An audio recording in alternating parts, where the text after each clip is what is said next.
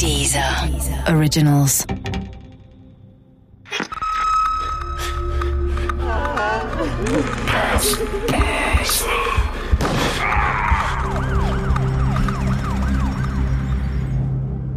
Schweinemord Teil 4 Irgendwann dann im November gab es eine kleine Party im Potzloher Jugendclub. Auch Marinus war da häufiger gewesen, doch an diesem Tag nicht. Dafür kamen seine Kumpels Markus Bremer und Rico Spielmann ins Gespräch. Rico war bereits reichlich angetrunken. Im Vollsuff brüstete er sich damit, zu wissen, wo Marinus abgeblieben wäre. Angeblich läge er neben dem Schweinestall der alten Potzloher LPG tot in einer Jauchegrube. Vielleicht wollte sich Rico Spielmann mit dieser Aussage wichtig tun. Vielleicht sagte er aber auch die Wahrheit. Markus Bremer wusste es nicht. Es gab nur eine Möglichkeit, das herauszufinden. Am nächsten Tag stapfte er mit einer Schaufel zur Jauchegrube neben dem Schweinestall der alten LPG. Vorsichtig stocherte er mit der Schaufel im Mist und legte eine Hand frei. Dann noch eine. Dann ein Bein und eine grüne Baggy Pants, wie sie Marinus immer trug. Die nächste Schaufelbewegung brachte einen blonden, zertrümmerten Kopf zum Vorschein. Markus Bremer ließ die Schaufel fallen und lief davon. Er hatte in seinem ganzen Leben noch nichts Schlimmeres gesehen. Bis zum Abend hatte man die Spielmannbrüder und Thomas Bock verhaftet. Der alte Schweinestall und die Jauchegrube wurden die ganze Nacht von den Lichtern der Spurensicherung erleuchtet.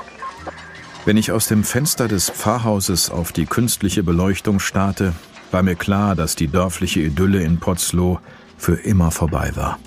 Doch das war sie eigentlich schon seit der Nacht vom 12. auf den 13. Juli gewesen. Vor allem Rico Spielmann zeigte sich bei seinen Aussagen vor den Kriminalbeamten als geständig. Er schilderte detailliert die Ereignisse jener Nacht.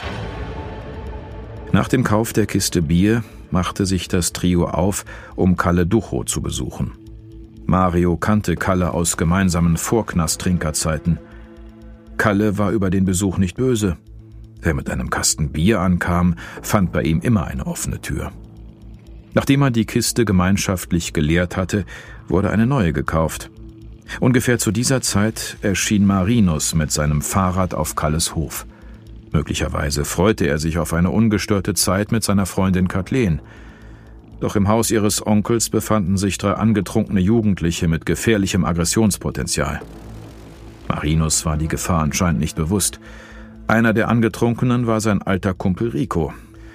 Auch wenn der jetzt nicht mehr Baggy Pants und blondierte Haare trug, sondern Glatze und Springerstiefel, so war er doch noch immer Marinus Kumpel.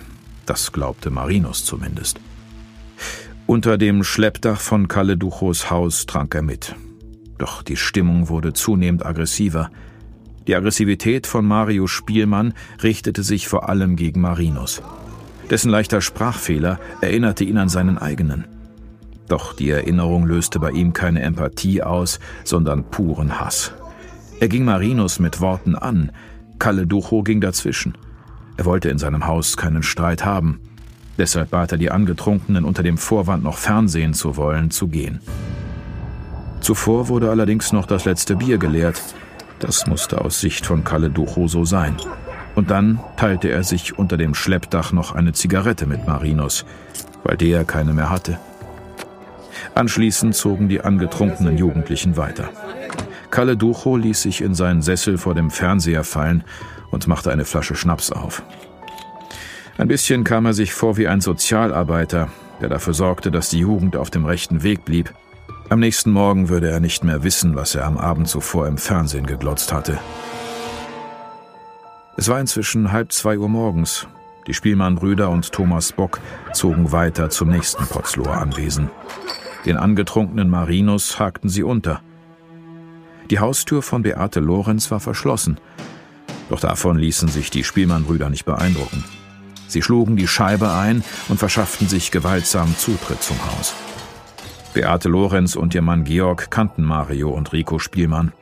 Man hatte in der Vergangenheit bereits die eine oder andere Flasche Schnaps geleert. Dennoch hätten Beate und Georg gerne auf den nächtlichen Besuch verzichtet. Aber sie hatten keine Chance. Sie wussten, dass sie den Spielmann-Brüdern und ihrem Begleiter körperlich unterlegen waren. Ein Telefon, mit dem sie hätten Hilfe rufen können, gab es im Haus nicht.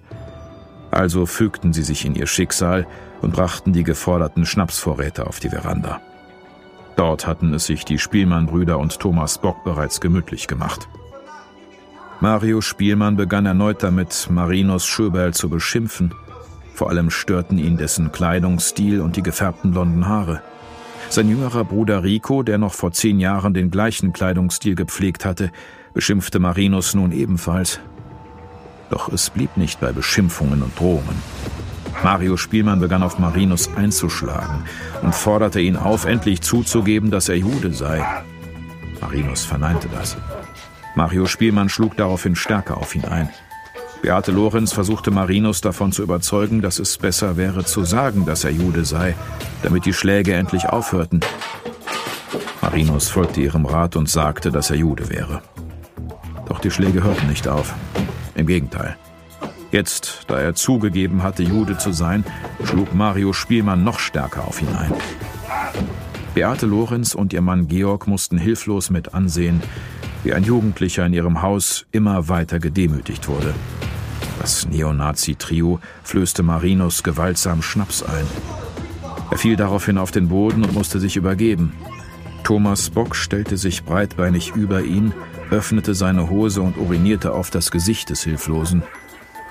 Gegen drei Uhr ließen die drei endlich von ihrem Opfer ab. Das Martyrium von Marinus Schöberl schien damit beendet zu sein.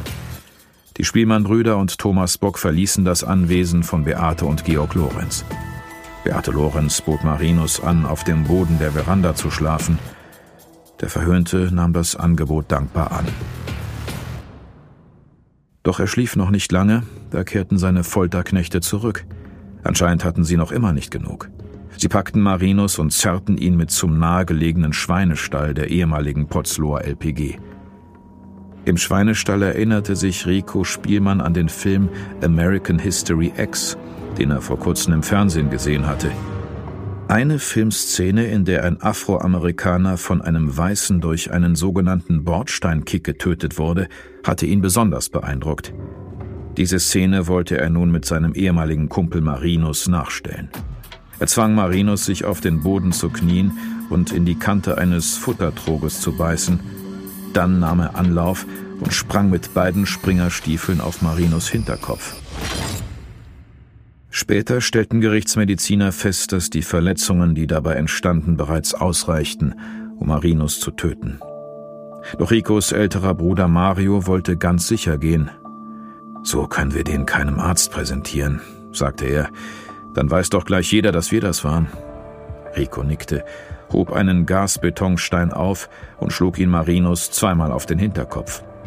Hatte Marinus zuvor noch geröchelt, gab er jetzt keinen Ton mehr von sich.